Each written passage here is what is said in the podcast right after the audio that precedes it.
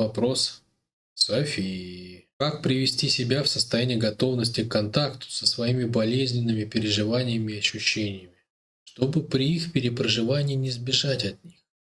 С чем? Как синхронизироваться внутри себя при перепроживании боли? Или на чем держать внимание, чтобы не так сильно бояться ярких, неприятных ощущений? Такой вот вопрос задает нам София, которая проходила тренинг по стрессу, ключ к легкости. Это все, видимо, как бы из практики перепроживания, из ключа к легкости. Да? У нас есть тренинг такой гвоздодер для проработки эмоциональных травм. И вот, судя по вопросу Софии, я понимаю, она взялась за этот тренинг, полезла в всякие детские травмы. Самые приятные, естественно, травмы – это детские. И когда мы работаем с детской травмой, нам надо чего сделать? Нам надо столкнуться, нам надо столкнуться с тем, а, с чем однажды мы не захотели столкнуться. Да? С тем, что однажды нас повредило, нам надо вернуться в этот момент, нам надо снова выйти на это поле боя, и одержать победу в той битве, которую мы когда-то проиграли.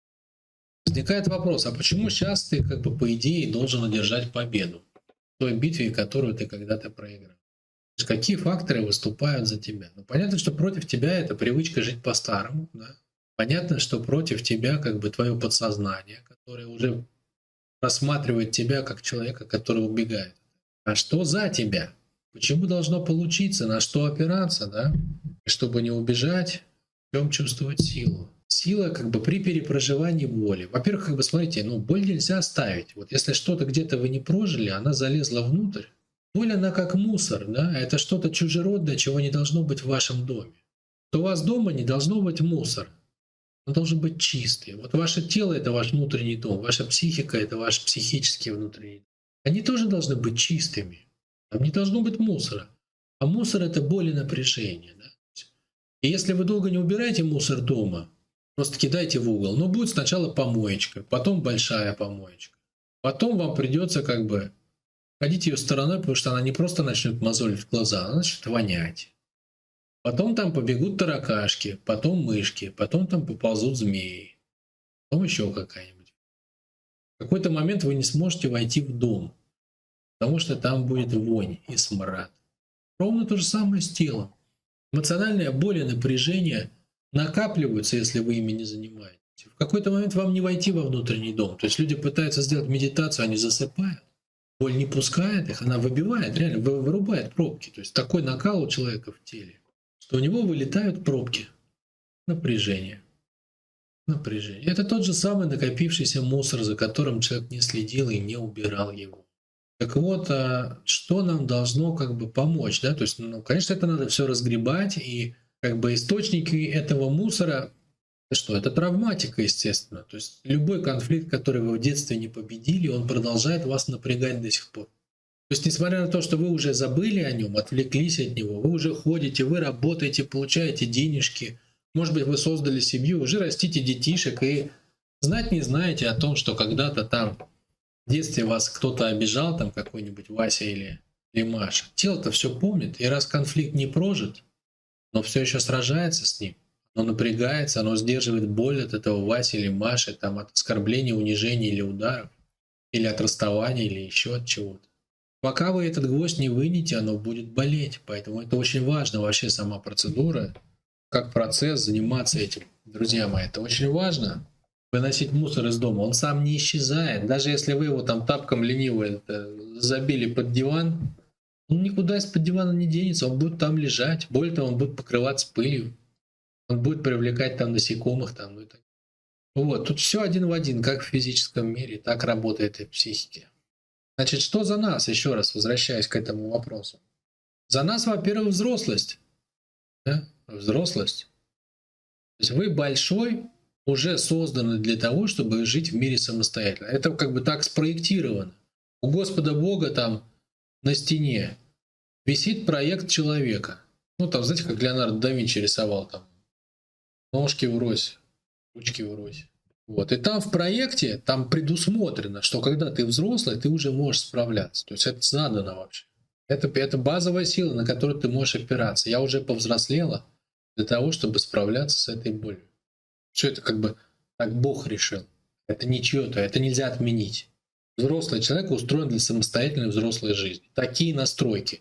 И там как это, в компьютерной программе, там не горят галочки, снять настройку, типа сделать меня человеком неспособным жить самостоятельно взрослым. Это есть у всех. Все так решено, так задумано само существо.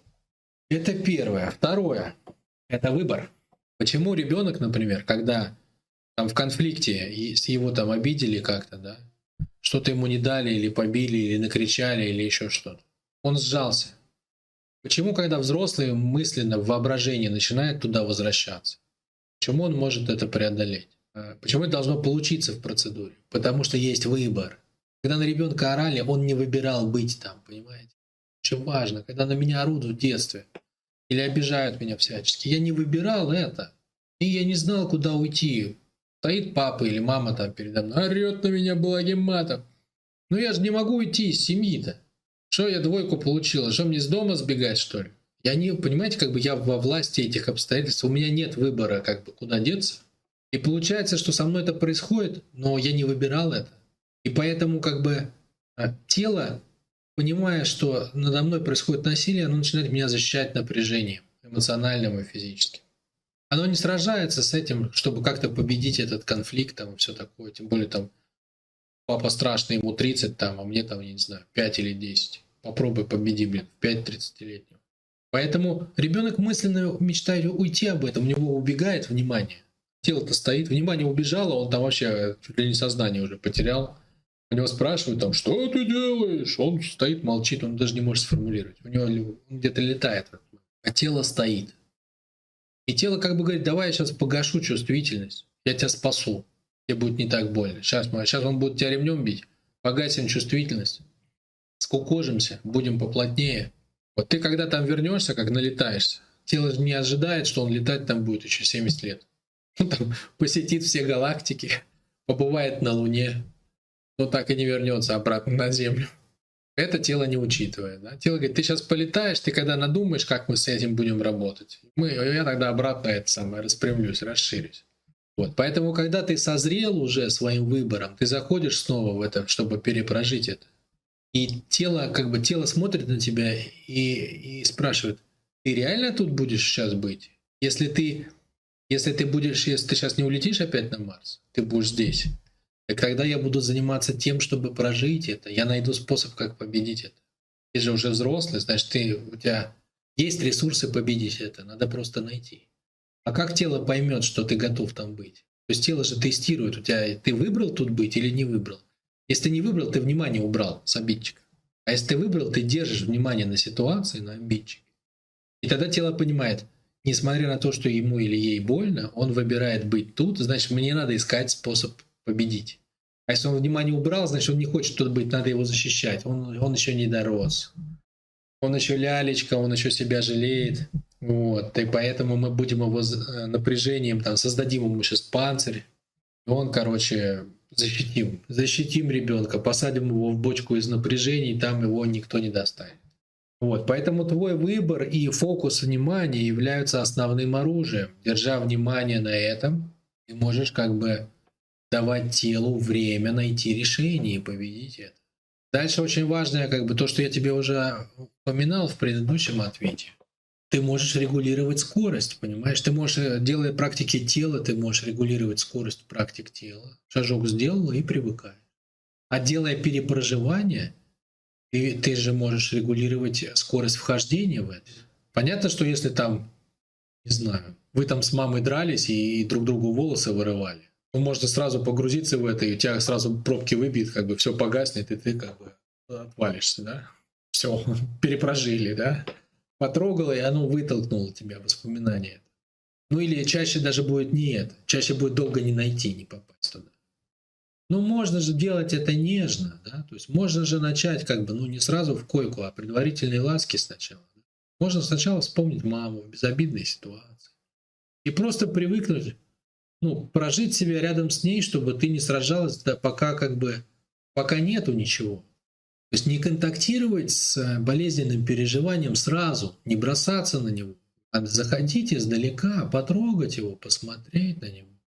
Потом увидеть, как мама нервничает, и привыкнуть просто, что мама слегка нервная. Все, как бы откатиться обратно, просто побыть. Мама понервничала и успокоилась. То есть заходить, подходить медленно. Медленно подходить к оленю. Как бы постепенно, по чуть-чуть. Потом увидеть, что мама раскричалась там и прожить вот это, найти свое состояние комфортно. По сути дела, наша задача все время находить новое комфортное состояние при все большем давлении. Да? То есть пусть она кричит и как бы прожить сначала вот это.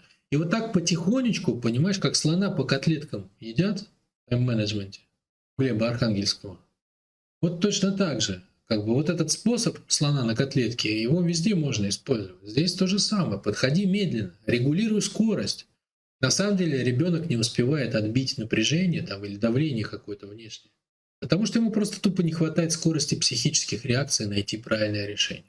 Ну так замедли в 10 раз. Ведь понятно же, что если бы папа руку с ремнем или там мама, не знаю, там а, хватала бы там за шкирятник меня, если бы на скорость в 10 раз медленнее поставить, то есть там он руку только вот так вот заносит, как это самое в режиме медленно, так ты бы сто раз успел бы среагировать. Так поставь на замедленное. У тебя ты же в воображении, да, ты делаешь практику, делаешь ее в воображении.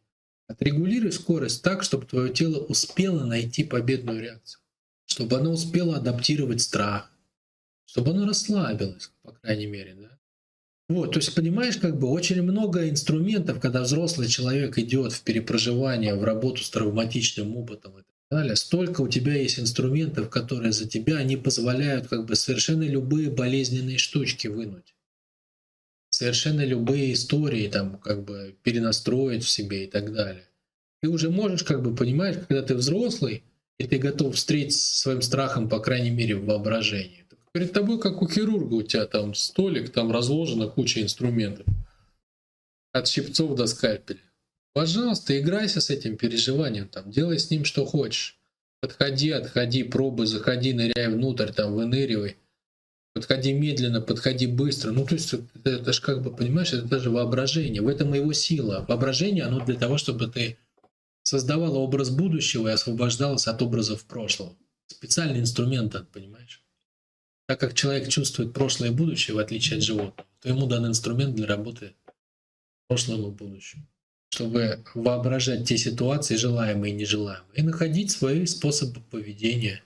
Все в твоих руках, София. Всем, у кого есть эта история, я рекомендую наш тренинг «Ключ к легкости». Это, ну, это прям хороший, серьезный инструмент. Очень крутой. Можно его сделать, э, перепроживание со мной, со мной лично – Два часа эта история занимает. Ну, для этого пишите в личку.